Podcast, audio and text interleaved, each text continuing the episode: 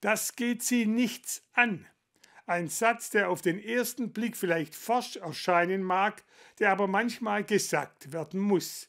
Dann zum Beispiel, wenn ein Kind von seinen eigenen Eltern nicht genügend Privatsphäre erfährt. Genau mit diesem Thema hat sich die vierte Klasse der Grundschule Wendelsheim bei Rothenburg beschäftigt und einen Podcast dazu aufgenommen. Das Projekt haben die Viertklässler anschließend beim Schülerwettbewerb zur politischen Bildung eingereicht und den ersten Platz belegt. Der Jubel war groß in der vierten Klasse der Wendelsheimer Grundschule. Denn sie sind die diesjährigen Gewinner des Schülerwettbewerbs zur politischen Bildung. Dieser wird jedes Jahr von der Bundeszentrale für politische Bildung verliehen, mit einem bestimmten Ziel. Wir wollen Schülerinnen und Schüler dazu anregen, sich strukturiert mit einem Thema der politischen Bildung auseinanderzusetzen. Das soll im Unterricht passieren und was wichtig ist, da soll sich die gesamte Klasse mit beschäftigen. Es soll nicht so sein, dass einige Überflieger einzeln sich mit diesem Thema auseinandersetzen, sondern es muss eine geschlossene Klassenleistung sein.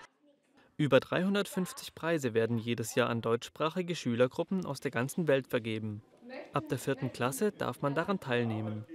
Die Themen wählen die Teilnehmer selbst aus.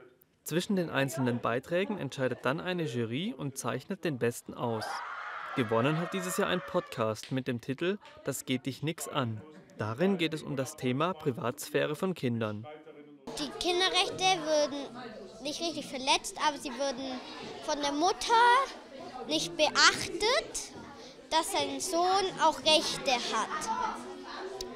Und dadurch hat halt der Sohn, also der ba ich habe vergessen, wie er heißt, ähm, dann sich schlau gemacht und wollte wissen, ob er darauf Rechte hat.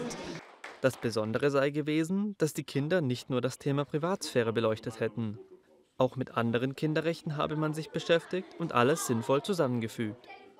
Und was uns besonders begeistert hat, ist einfach, dass sie es in einer besonderen Form gemacht haben. Sehr witzig, sehr äh, pointiert, mit sehr ideenreich, indem sie zum Beispiel auf dem Weihnachtsmarkt gefragt haben, was wissen Erwachsene von Kinderrechten. Doch auch auf die Aufnahme selbst hatte man sich vorbereitet. Angefangen hatte man mit der Verteilung der Aufgaben.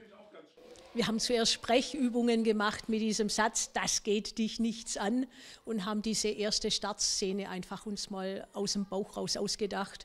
Und da hatten die unheimlich viel Spaß dran, das lebendig zu sprechen.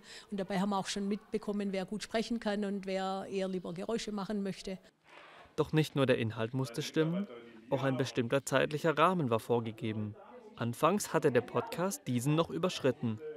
Am Anfang war der noch viel zu lang, da war der elf Minuten oder so. Und dann mussten wir halt die Stimmen ein bisschen kürzen.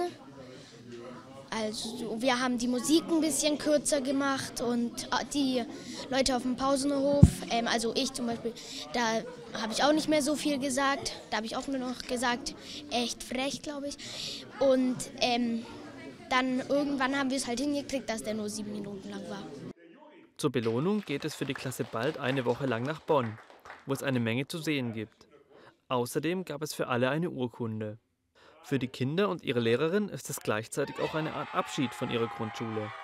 Denn im Sommer steht der Wechsel an die weiterführenden Schulen an.